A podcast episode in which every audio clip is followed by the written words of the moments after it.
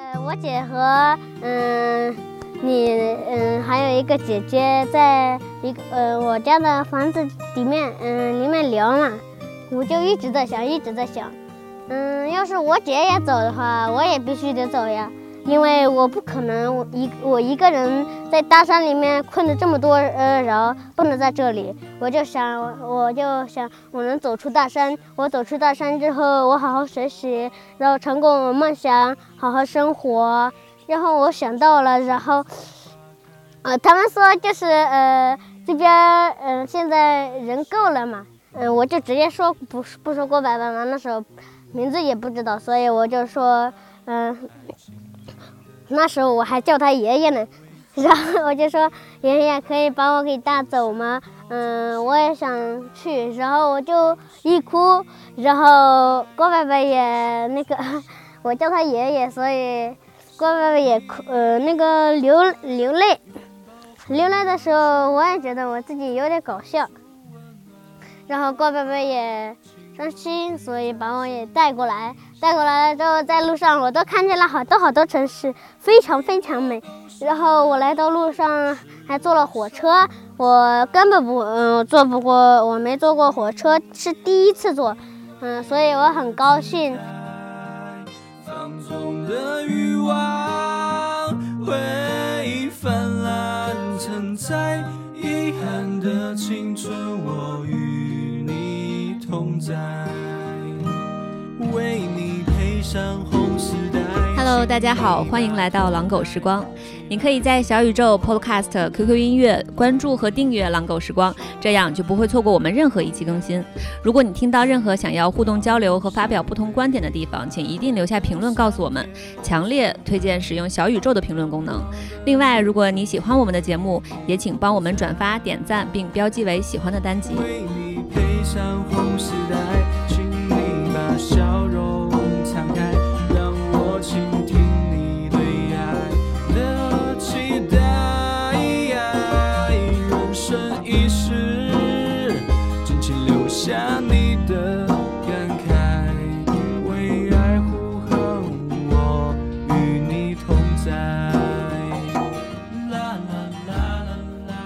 大家好，我是欣欣，我是小冉。嗯，刚才大家在开头听到的。孩子们的录音呢，是一段来自山区的孩子们的采访录音。这些孩子们目前在一所比较特殊的学校上学，叫临汾红丝带学校。而今天呢，我们也请到了呃来自临汾红丝带学校的一位嘉宾来参与录制，呃，跟大家打个招呼吧。大家好，我是朱然。朱然呢，其实现在是在呃临汾红丝带学校做一名老师，而这所学校是全国唯一一所。专门收治感染艾滋病孩子的一所学校，并且它是一个全日制的九年义务制的学校。对，是的。今天扎克呢，由于这个我们的麦有限，他就 安安静静在旁边看我们录制，呃，听我们三个来聊一聊朱然在临汾红丝带学校的工作，呃，以及在这里边看到的孩子们如何在这里边生活、学习和治疗。嗯，因为我在跟朱然聊的过程中，就觉得真的好多问题从来没有想过，或者是知道了以后觉得啊，原来是这个样子，有很多好奇的地方。所以希望今天再跟朱然聊一聊他实际上的工作和生活。当时是什么机缘巧合来红丝带学校当一名老师的呢？呃，我一开始是在临汾市传染病医院工作，嗯，这个医院的院长同时还建立了临汾红丝带学校。我是到了这个医院之后才知道有这样的一所学校，专门收治艾滋病感染儿童。啊，你原来在医院工作？对，是的。你学什么专业啊？呃，我学的专业是影视后期剪辑。影视后期剪辑，然后去了医院工作，现在是一名 老师。对，哦，非常跨界，嗯，就感觉这个不是很能连得上。你当时是？对我当时去医院工作是因为，呃，我想做宣传方面的，嗯，工作，去医院做宣传嘛。嗯嗯，就知道了有这样的一所学校。那是。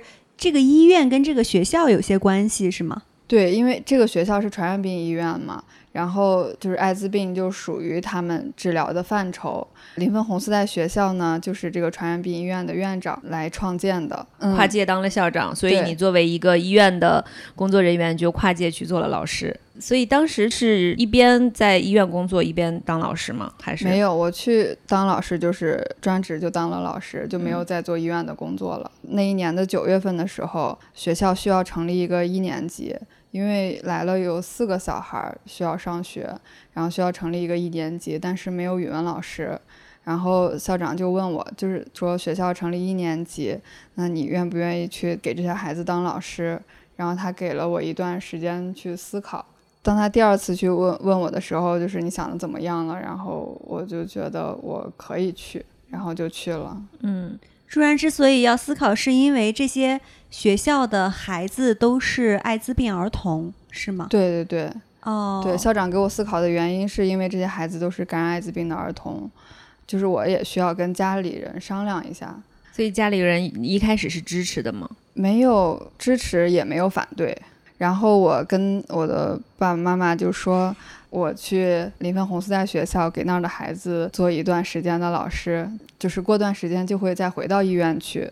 然后他们想了想说啊，那行可以。然后我就这样就去到了红丝带学校，缓兵之计。然后这一段时间是工作了。八年，对，到现在是工作了八年。那你这一段时间还是挺够长的。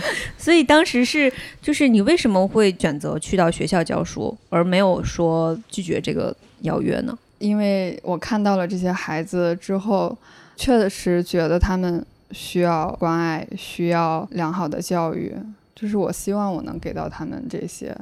就是还是认为自己如果去做一做给他们做老师的话，可能是更有价值感的对事儿。对，是的。当时这个你你去医院工作，其实是你人生的第一份工作吗？是算是第二份。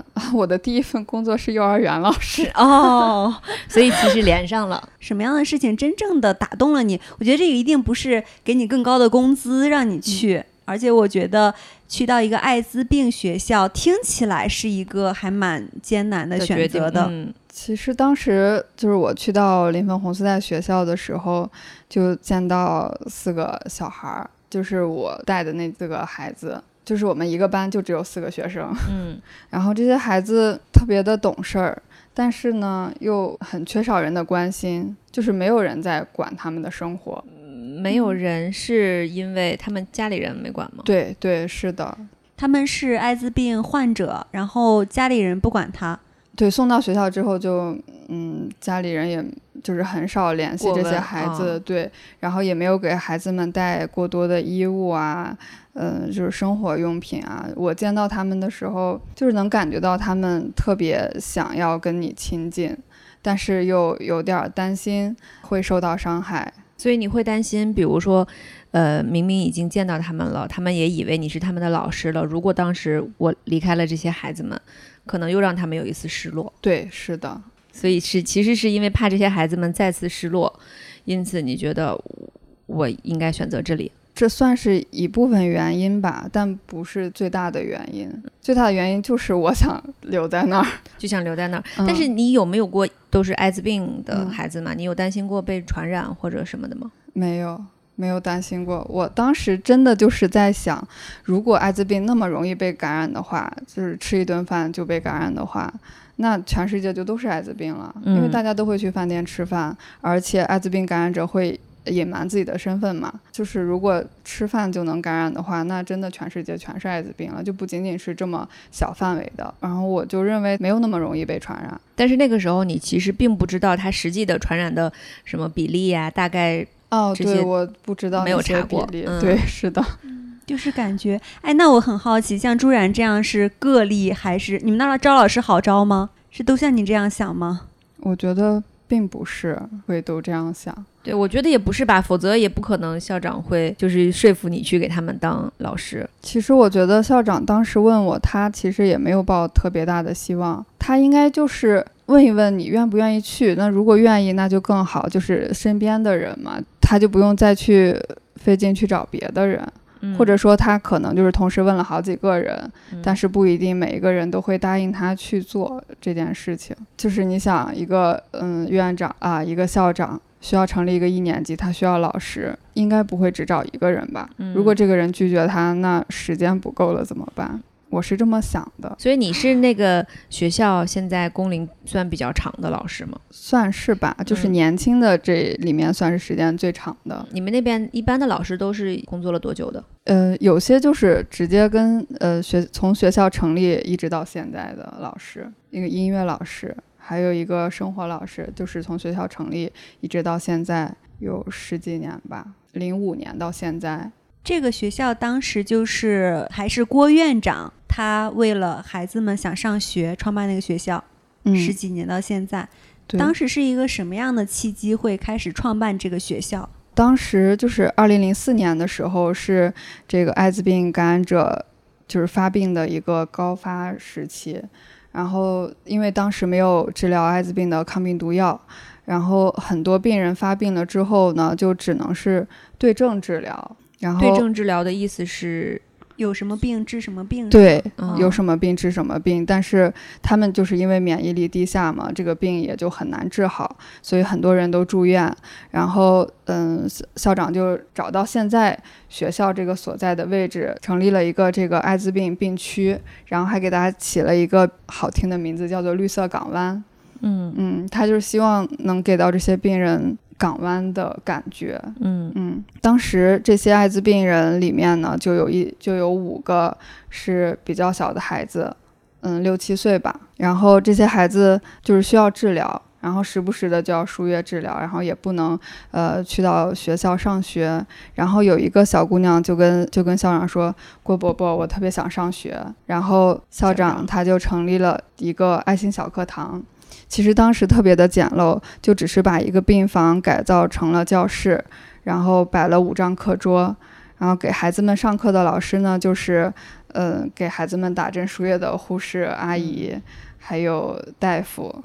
因为当时校长也不知道这些孩子能够活多长时间，就是想给他们一个希望，让他们体验一下上学的感觉。后来到了二零零五年的时候，就有了抗病毒药物。但是也不知道这个药物治疗的效果怎么样，嗯，但是孩子们就已经开始接受治疗了，然后这样的孩子呢也越来越多。零六年的时候，就给这个爱心小课堂变成了红丝带小学，当时叫红丝带小学是因为也不知道他们能够上到初中，嗯，所以就嗯也没有想过很很久远吧。就叫了红丝带小学，但是没有没有想到他们就一直从初中上到高中，然后上到大学。嗯，当时那五个孩子现在都已经已经都工作了吗？对，那五个孩子都已经大学毕业参加工作了。嗯，然后还有一名学生，就是参加工作一年之后又回到临汾红丝带学校当老师，然后照顾现在的这些孩子们。哦，就是这个是你刚才说的，比如说音乐或者生活老师其中一个吗？对，是算是生活老师吧。啊，他就管孩子们的医疗，还有吃药、生活这些方面。我听下来好感动啊，就是又又感觉很不容易，又感动。这个学校其实是最开始连孩子活多久都不知道，给一个希望的一个小小的一个他们住院的时候的生活小调剂。嗯，到现在变成一个有很多学生的正规的学校，对，也都是走一步看一步，因为当时都不知道他们能上到几年级，是。然后当时听这个，觉得心里感觉又很难过，然后又是觉得很有希望。对，我去这个学校的时候，当时朱然和校长带我去看，我去的时候应该孩子就是有三四十个孩子，嗯，但是我们我们发现一个问题，就是他们。不是，比如说一年级、二年级、三年级都有的，而是跳着，比方说有一年级、二年级，可能接下来有四年级，接下来又有初一、初三，然后高一，嗯，是吧？对。那后来再收的这些孩子，都还是之前那个临汾的那个感染病医院收治的病人再转成的学生吗？还是哪来的？就不是了，就是全国各地的孩子，他们是在网上看到，呃，红丝带学校，然后来到这儿。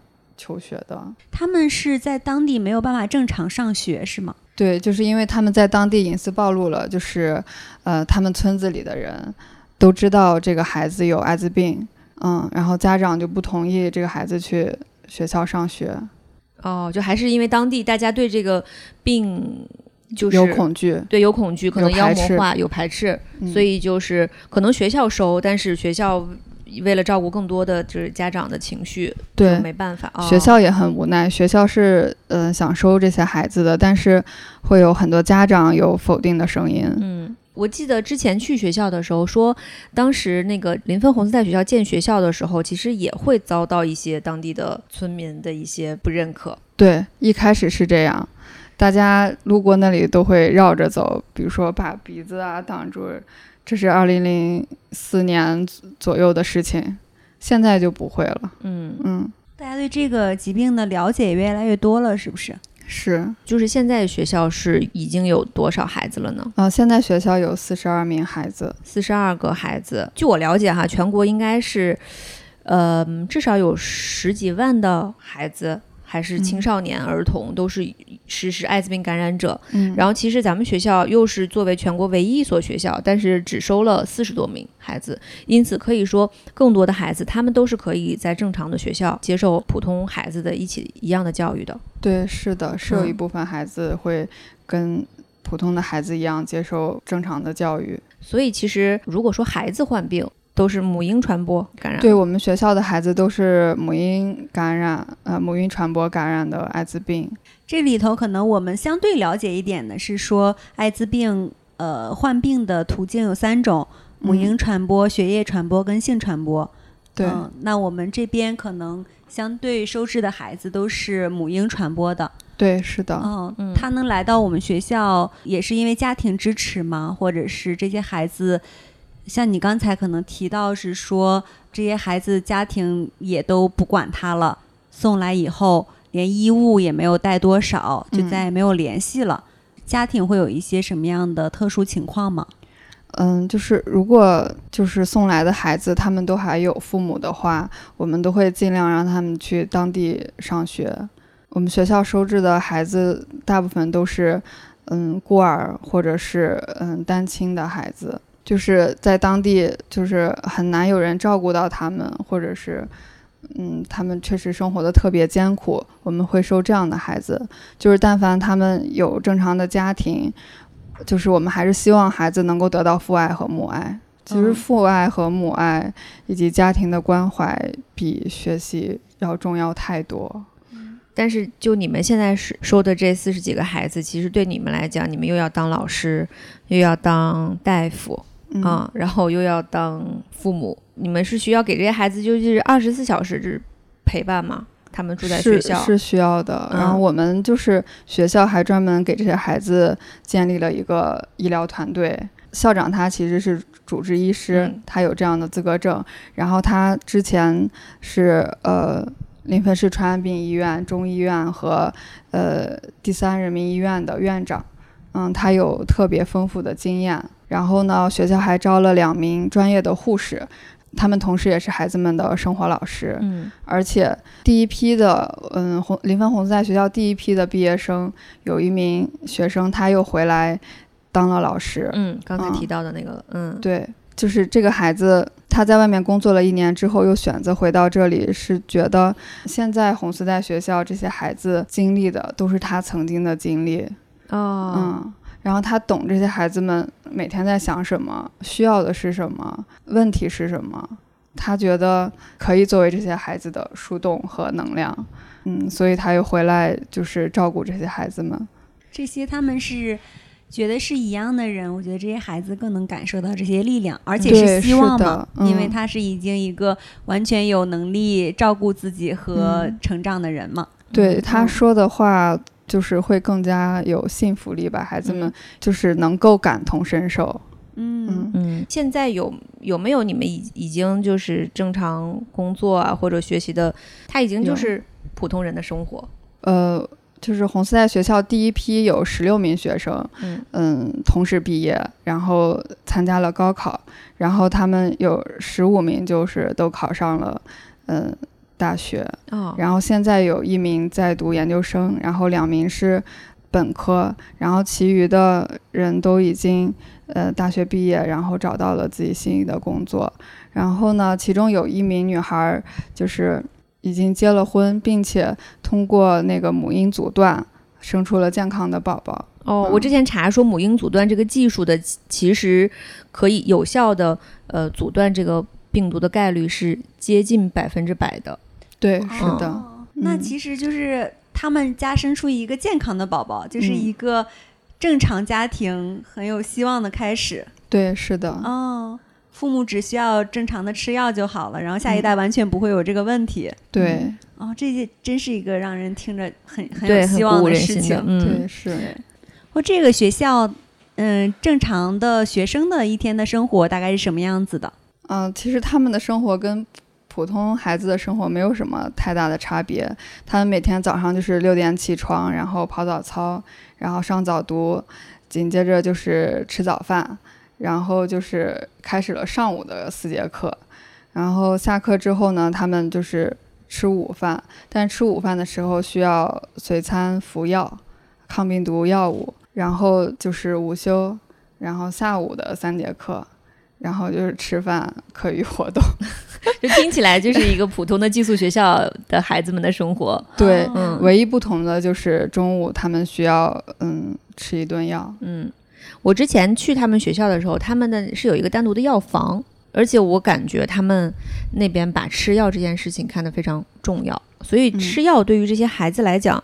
是有多重要呢？是个必修课，嗯是不是？吃药对于他们来说，就是他们这一生最重要的一件事情。就是我们学校的第一要务，其实不是学习，就是好好吃药，就是让他们健康的活着。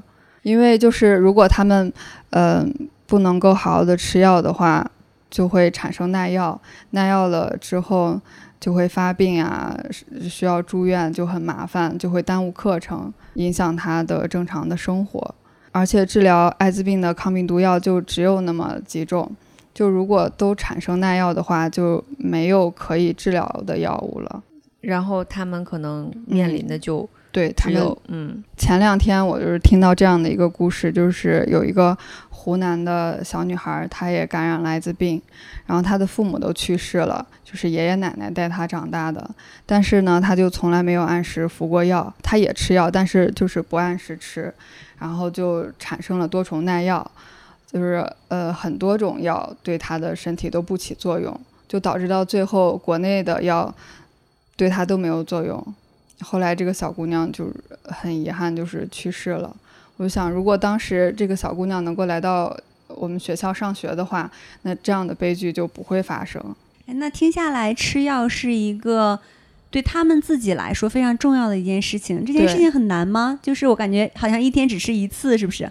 嗯，对，现在是一天只吃一次，但是是确实挺难的。对一个孩子来说，如果我们不去监督他们好好吃药的话，那我觉得没有一个孩子能够做到。大人其实，我感冒的时候可能也不一定 每一顿都三餐正正式吃药。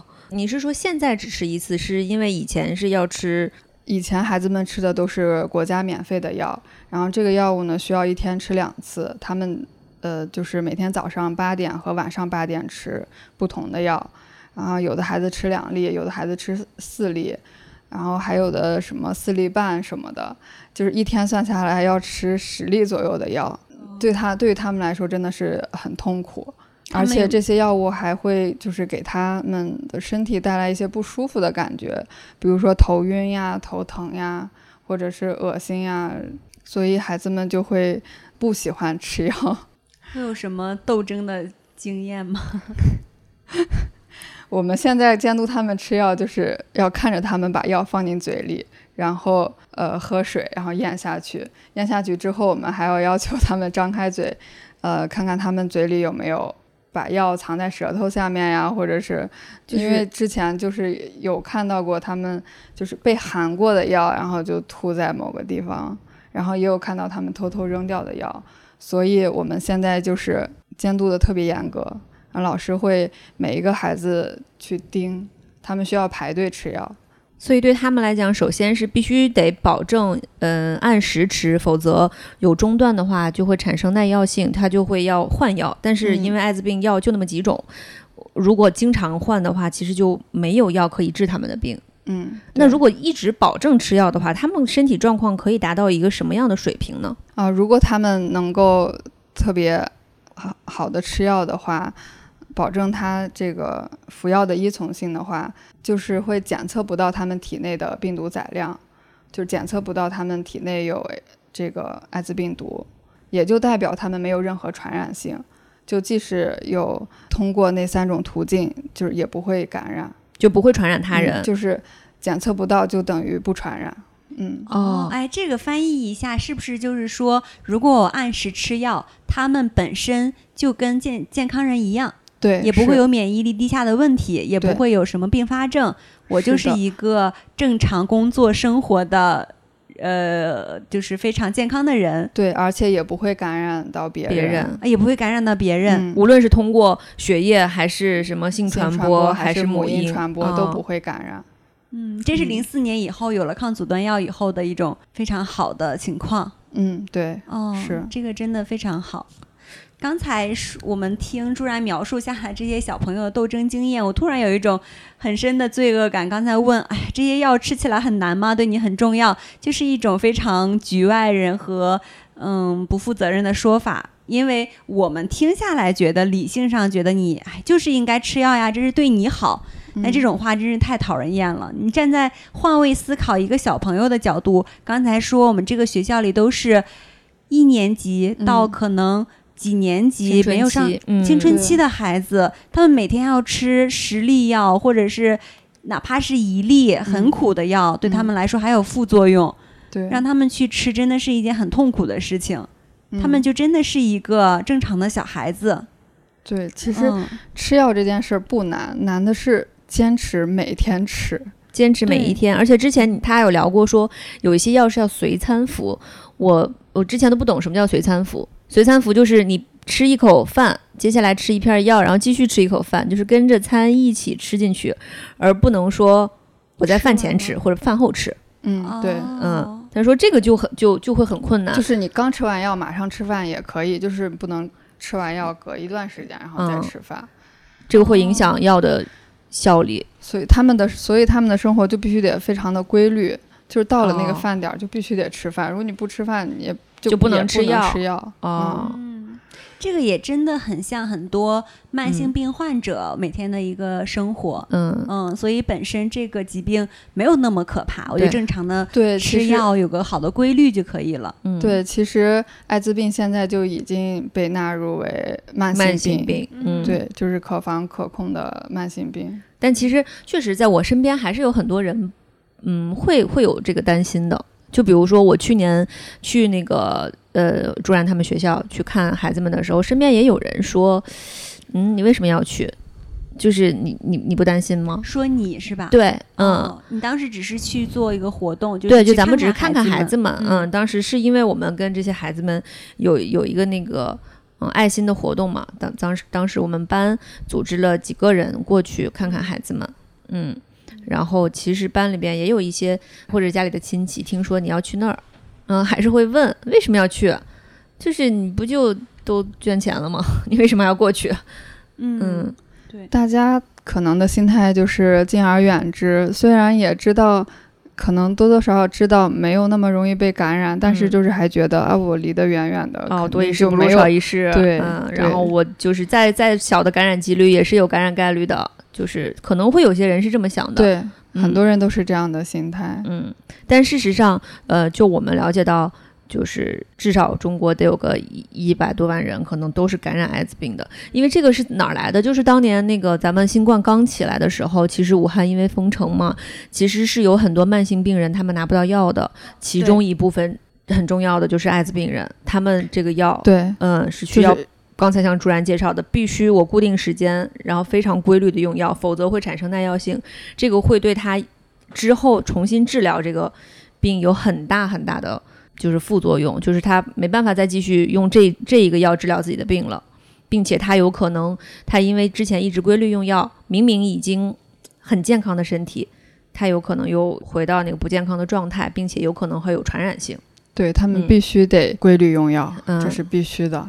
嗯，对，刚才朱然说了一句话，就是在他们学校里吃那吃药是比学习更重要的事情。嗯嗯，嗯，因为吃药是保命的，啊，吃药是保命的、哦。这个，活着比活着是最重要的。嗯嗯，而且这些确实还学校里走出来的孩子有很多已经大学毕业了，然后工作、结婚、生子都是一个正常人生活的轨迹。嗯，对我觉得他们有了前期这些老师的照顾，真的以后能走走上一个正常的生活。嗯嗯，我真的觉得像朱然这样的老师很不容易。嗯，每天盯着孩子去规律的生活。哦，你想想，一个家长可能都没有这样的耐心，但是照看四十多个孩子，应该也是一个挺不容易的事情。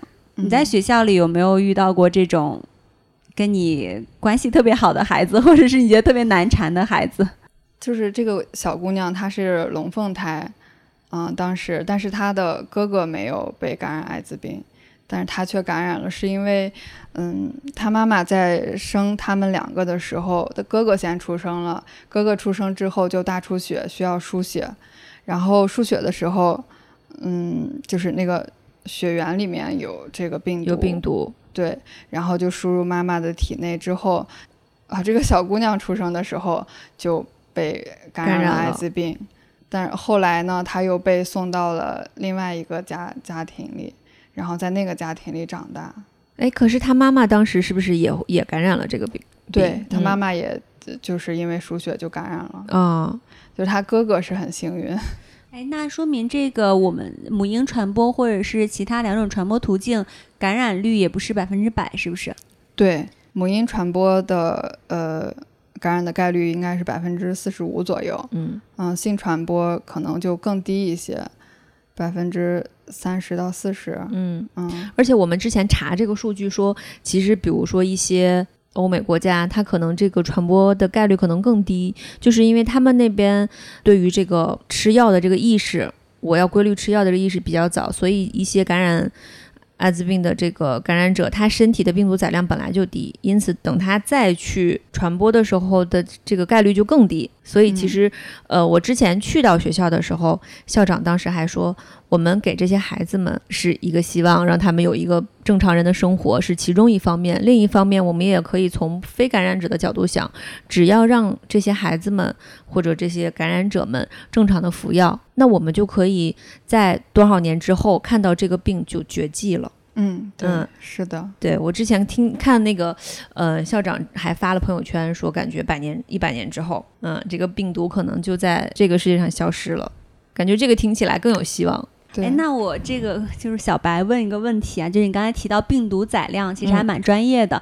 那其实我平常平常听的几个词，像病毒携带者、呃患者嗯这些词会有什么关系吗？像艾滋病感染者，他就只是体内携带这个病毒，但是他没有生病，他可以像正常人一样，呃，工作生活。哦，就像我们新冠无症状。无症状对，嗯，对对对对，就是就像新冠的无无症状症状感染者。嗯然后患者呢，他就是因为艾滋病，因为免疫力低下，然后呃产生了各种并发症，嗯比如无症状它是具有传染性的吗？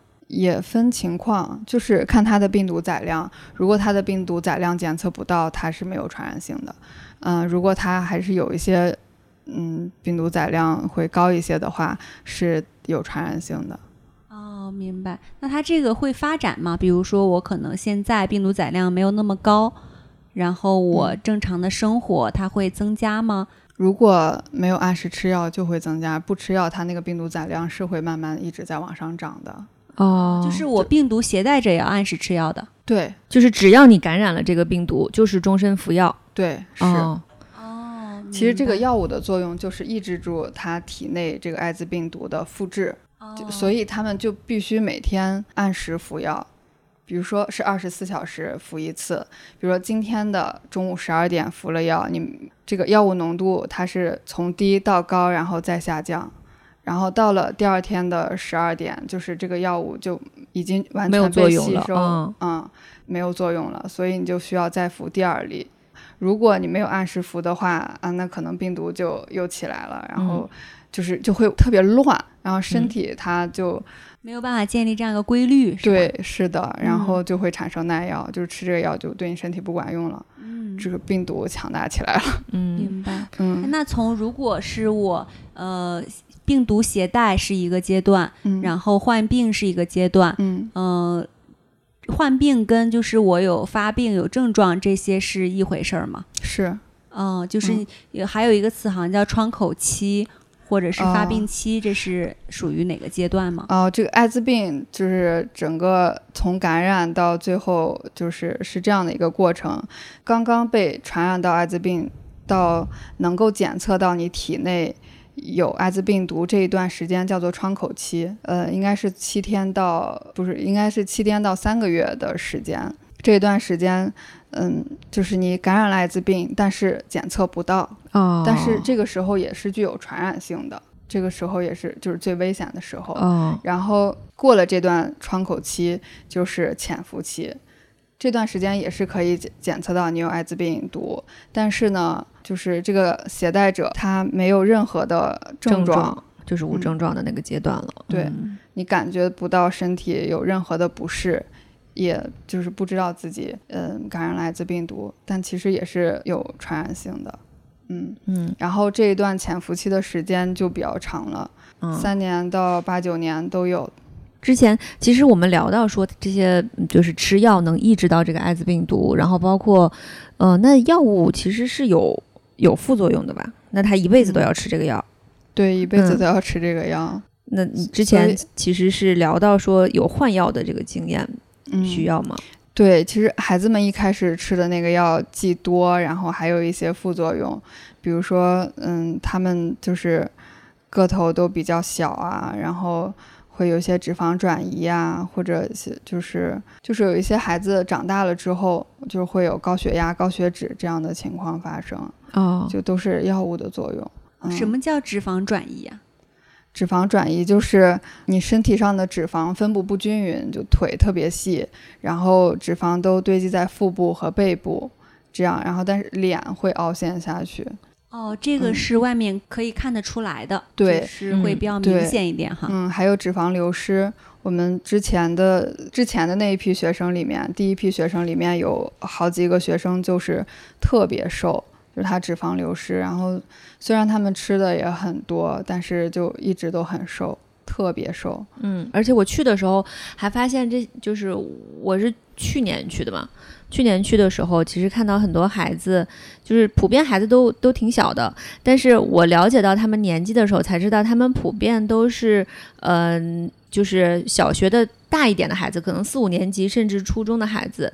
其中有一个特别活泼，就一直在围围着我转的那个 一个一个孩子，我感觉我坐下之后，我跟他说话的口吻是相当于在跟一个。四四五岁的孩子在说话，嗯，我把他当一个小孩儿啊，你觉得他很很小是不是？但其实人家已经四五年级了，哦，那就十几十来岁了，对，十十十一二岁，对，是的，那这个影响还蛮大的，对，是，所以我看到他们呃很多孩子在写自己愿望的时候，在想都写着是我想长高，啊，天哪，就是好简单的，我们看起来好简单的愿望。嗯。嗯，就是曾经做活动的时候，让他们写愿望。有些孩子们的愿望就是说，呃，希望过平凡的生活。嗯。嗯，还有说就是希望身体健康。就是这些特别简单的愿望，对于他们来说就特别难。他们可能想过上的就是一个每天中午不用吃药的生活。嗯嗯，觉得心里很。很不是滋味，我觉得，因为他们得上这个病，其实是他们根本没有办法选择的。尤其是这个学校里的孩子，是出生下来就得上了这个病。嗯嗯，所以孩子是特别无辜的。那我们说到有这种药可以治疗，这种药是免费的吗？嗯，对，国家是免费的，会给艾滋病感染者提供这个免费的抗病毒药物。嗯，但是后来呢，我们学校为了避免就是很多副作用，就给孩子们换了那个自费的药，一天只需要吃一粒，比较简单，然后孩子们好服用，而且副作用小，因为它是新研究出来的药嘛。嗯，哦，所以像像这样的，就是我们想一想，我们小时候吃药本来就很困难，如果一天还要吃一把药，就很难。但如果说我一天就是吃一片儿，听起来是很容易保持的，容易一些。目前现在咱们学校的孩子都是属于很比较健康的状况。对，那对他们会有一些，比如说定期的检查或者什么？嗯，会有。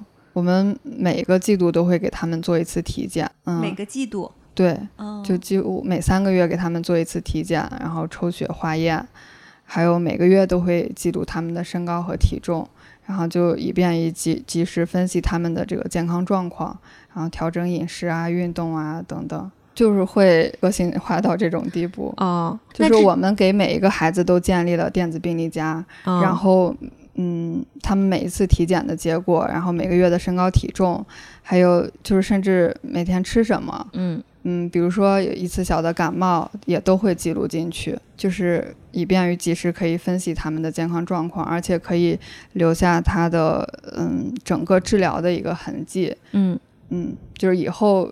呃，孩子有什么状况啊都可以溯源哦。就如果说我从小被记录生活健康状况，那这些孩子们其实是更加知道自己是一个就是感染者。我是一个孩子们都知道。嗯，我上一次其实去的时候会发现，这里的孩子都还挺懂事儿的。是懂事儿的，让人心疼那种吗？就是觉得他们就是是一些懂事儿的孩子，虽然吃药的时候是是小恶魔，或者说，嗯，很难很难对付，但是他们都还挺懂事儿的。我们过去的时候，包括有礼貌，然后大家听我们给他们讲课也好，带他们去玩那个飞盘也好，就大家也有活泼的一面。然后同时又跟我们都还挺亲近的。后来我们还建了一个那个微信群，还有 QQ 群，跟他们聊天，并且会感觉到他们一方面懂事儿，但另一方面，他们也是孩子。他们在青春期甚至也有一些，比如说就早恋啊，或者 对，就是一些小心思，嗯。就是会感觉他们对，其实真的是除了吃药，他们跟普通的孩子没什么两样。嗯。嗯，我记得当时那个微信群里还呃有一段时间，每天给这些进入青春期的小女孩分享一些穿搭。对，哦哎，这个郭校长真的想的很周到，虽然是一个那个叔叔校长吧，这是一个男校长，对，但是他会很注意这些孩子的生活和真的这些心理的需求。对，就每天你穿什么会更好看一点，会让你的生活品质更高一点，都会注意得到。对，这个非常的细心，非常的感人。嗯，校长真的是特别细心，就是不仅有父爱，还有母爱。就是他会细节到，就是呃，最近这段时间就很流行那个汉服嘛，嗯，他就会要求我们给孩子们挑选一些汉服，给每一个女孩都买了一身，嗯，然后做了活动啊，去拍照什么的，然后还就是每个孩子还穿着这个汉服拍了一张大合影，跟他，嗯，他他就把这张照片做做的特别大，然后挂在他办公室的墙上。哦，这个我没有看到。我去年去的时候还没有看到，去年还没有这么流行汉服。哎，如果此时此刻扎克在麦上的话，我问他：“你懂汉服吗？” 扎克可能摇摇头，不懂。我刚才就想，就就想问，就是连女孩都穿汉服，男孩？嗯，扎克场外问男孩们呢？男孩不值得这么花钱。我是觉得，真的一个郭校长也四五十岁了吧？呃，五十多岁了，五十多岁了，明年就六十岁了。真的是照顾这么细，懂这个真的很不容易。嗯，为他手动点赞。嗯，对他真的特别细心，对孩子，就是因为孩子们就是常年都生活在这个红丝带学校，所以就是时不时就会想着带他们去公园玩一玩啊。嗯，哦，去年还去了。就夏令营的时候还去了上海，去了迪士尼是吗？是，就是希望让他们生活更加精彩一些，去看看外面的世界。因为每天就是生活在那个小的群体里面，就是担心他们不了解这个真实的社会到底是一个什么样的。嗯，所以我们就呃每年夏天都会带孩子们去夏令营，看看这个世界有多么的美好。然后给他们的生活带来就是希望吧，让他们去向往，长大之后的生活，就是嗯努力好好吃药，好好学习，嗯，这样子。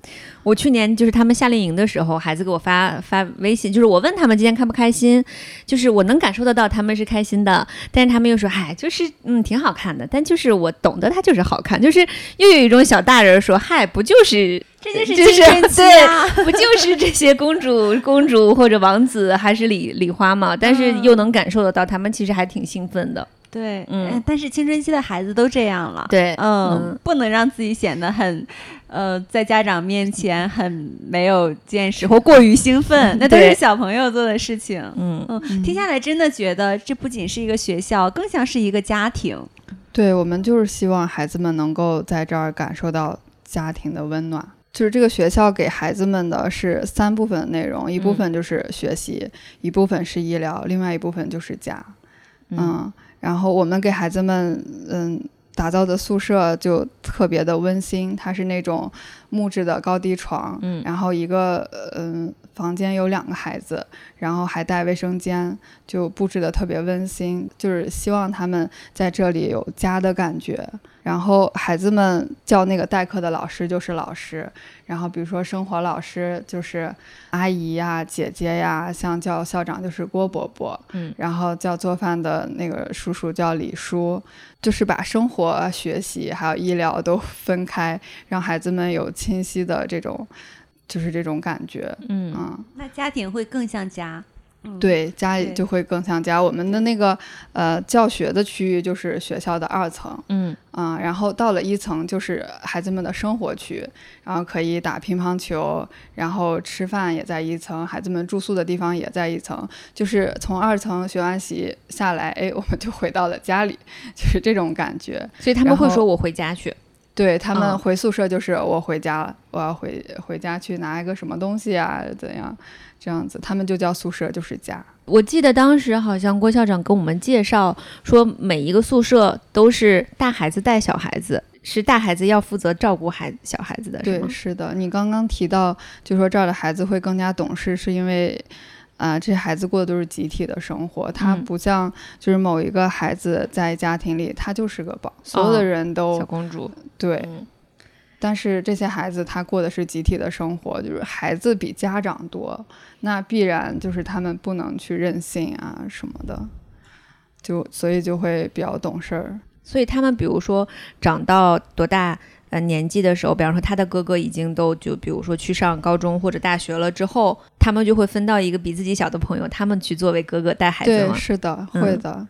他们就也会从照顾他的那个哥哥姐姐们身上学到如何去带下面的弟弟妹妹。嗯，嗯，而且我之前还听那个校长说说，别看他们孩子们自己在学校打打架也会有这样的事儿，但是出去的时候，就很团结。对就很团结。大孩子特别懂得我要照顾小孩子，嗯，嗯，这也是家的一部分。对家家里的 我可以在窝里斗，对是出去就是一家人。对，是的，就是这种感觉。嗯，那学校最近会有一些什么新的变化吗？或者学校以后的发展是什么呢？是要招收更多的学生吗？还是什么呢？学校当然是不希望会有更多这样的孩子来到这儿上学，这肯定就代表着，嗯，他们受更多的孩子感染艾滋病，或者是受到歧视，嗯不能在当地上学，就是肯定是会有更多的孩子遭遇这样的苦难，我们肯定是不希望看到的。其实之前我跟朱然聊的时候，他也提到说，他们学校是一个不希望招生更多孩子的学校，就希望孩子这里的孩子越来越少。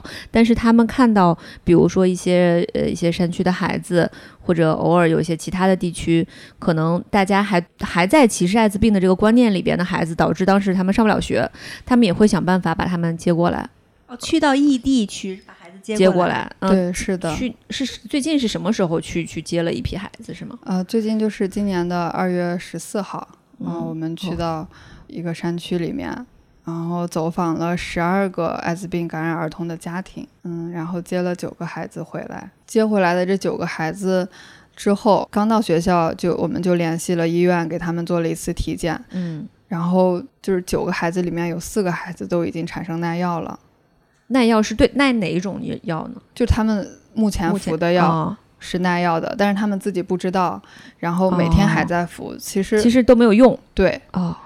然后我们就及时给他们换了药。如果我们没有把这些孩子带回来的话，他们在当地那真的是不知道什么时候才能发现已经耐药了。如果他们嗯因为耐药发病的话，也不知道能不能及时得到治疗。哦，所以朱然刚才说做的体检非常有必要。嗯，对，体检非常有必要，嗯因为能及时观察到孩子的身体状况。或者药物对他们身体的一些作用，嗯好还是不好，然后就需要及时的调整。嗯我刚去到那个学校没多久的时候，毕业的那一批学生，他们正在上高中，嗯，所以我是跟他们共同经历了有三年的时间。然后他们就是考上大学，就是毕业走了。然后在那段时间里呢，因为孩子们已经就是上高中了，都比较大了，然后嗯，我跟他们也慢慢就是熟悉起来。然后后来就有一天下午我没有回家，然后就是跟他们一起吃了晚饭，然后就是我吃了一个女孩就是碗里的饭，就是她吃过的饭，然后我也吃了，然后她当时就特别的嗯感动，就是因为没有人会吃她吃过的饭，她就觉得我这样的行为就对她是一种极大的认可。然后他当时就特别感动，然后后来就是经常有记者采访他的话，他都会把这件事情就是跟记者讲。嗯嗯，其实我当时真的觉得没有什么，但是我不知道这件事情会对他的内心呃产生这么大的影响。他觉得自己真的是被接纳、被认可，这真的很重要。所以就嗯，希望大家就是见到艾滋病的感染者就。不要去歧视他们，不要去躲着他们，真的没有关系。就是正常的生活接触不会感染艾滋病。嗯，比如说一起吃饭啊，一起拥抱啊，嗯，这些都不会。嗯，我记得我去的时候有一个事儿，就是是给我印象非常深刻。我后来跟朱然聊，他可能都没不知道那个事情对我就是影响很大。就是他们有一个孩子，就是正常的来，就是读到大学，在北京上学。然后结果有一年在十二月一号是应该是艾滋病日的那一天，然后郭校长带队去他们学校去做这个艾滋病宣传的一个活动。然后郭校长就跟这孩子说：“说我来你们学校做活动，你一会儿就为了不暴露你嘛，所以你也不要来。你看到我，你别惊奇，你别过来跟我打招呼。”他就提前告诉了这孩子，但是这个孩子郭校长正在忙着，就是在在活动的工作的时候，然后这个孩子就老远，嗯，跟他宿舍的朋友，就是寝室的哥们儿一起跑到这边，然后大老远就过去一把就抱住了这个郭校长，就是就是外人都能感受得到，那一定是我以前就是这个学校来的，那也就是说他当着很多人的面。尤其当着他室友的面就暴露了自己，但是那个时候就是他认为是郭校长给了他就是一个重生的希望，所以他必须去拥抱。对这个事儿，当时对我，嗯，对我印象特别深刻。其实其实就是一个孩子见到家长的感觉，嗯，就是嗯，他生性就想跑过去抱住他。对，嗯，就我们可以相信他如果。暴露了自己，打引号就是一定会受到很多的流言蜚语或歧视。但他那个场景，他原来感受到那些爱，已经远远超过了这些可能受到的歧视。对，是的。但是我我听下来最大的感受，我就觉得，呃，首先我们原来会听到很多那种，我听下来最大的感受就是，我们原来会听到很多的艾滋病教育，会会说现在传播就是。都是可阻抗的，或者是你只要，呃，正常的生活接触呀，都不会有什么问题等等。我觉得那些都是在纸面上一些很空洞的话。然后朱然真的是我们生活中的朋友，然后面对面去聊这些事情，而且他提的那些事情真的非常小。嗯，就是我真的不知道一个孩子被吃了一口剩饭会这么感动。嗯嗯，就会觉得这个病它真的只是一个。嗯，他很不幸运，跟他完全没有关系，然后得上的一种疾病。嗯，然后但这个疾病可防可控，嗯，对他的生活没有什么影响，而且对别人完全没有什么样的危害。嗯嗯，真的希望给他们更多的一个接纳的空间。对，而且我觉得现在这个看到的情况是在变好的。嗯，对，就其实特别好了，现在已经。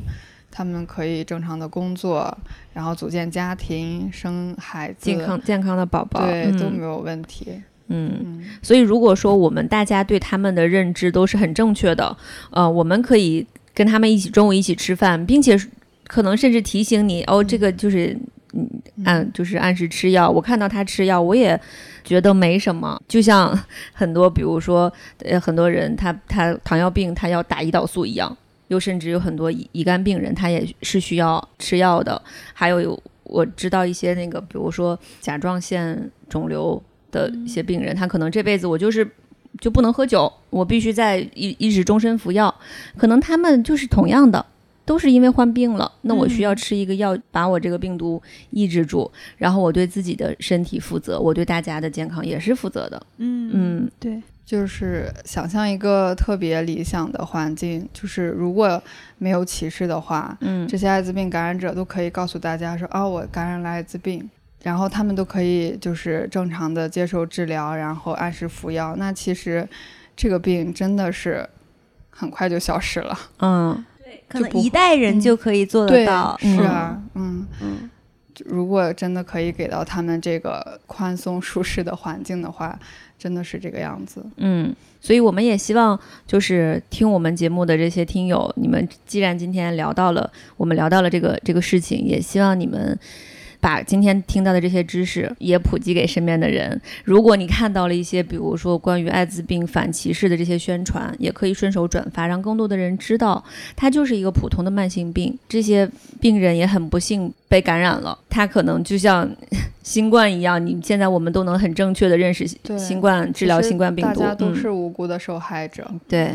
可能我们每个人能做的力量很小，但是一个传一个，对，聚集起来，这个力量就变得特别大。对，而且我们总归是走在一条有希望的路上嘛。嗯，是的。嗯，然后我听下来也非常感谢朱然，我觉得他就是一个很善良的人，他没有什么理由去思考说，哎，我为什么。我要不要去？他就选择去，然后工作了八年以后，还是觉得啊，这就是我正常工作的一部分。然后那些孩子，呃，跟我想象的一样的可爱，或者一样的需要帮忙，或者是说他想到那些困难依然存在，但是他觉得这些都没有什么。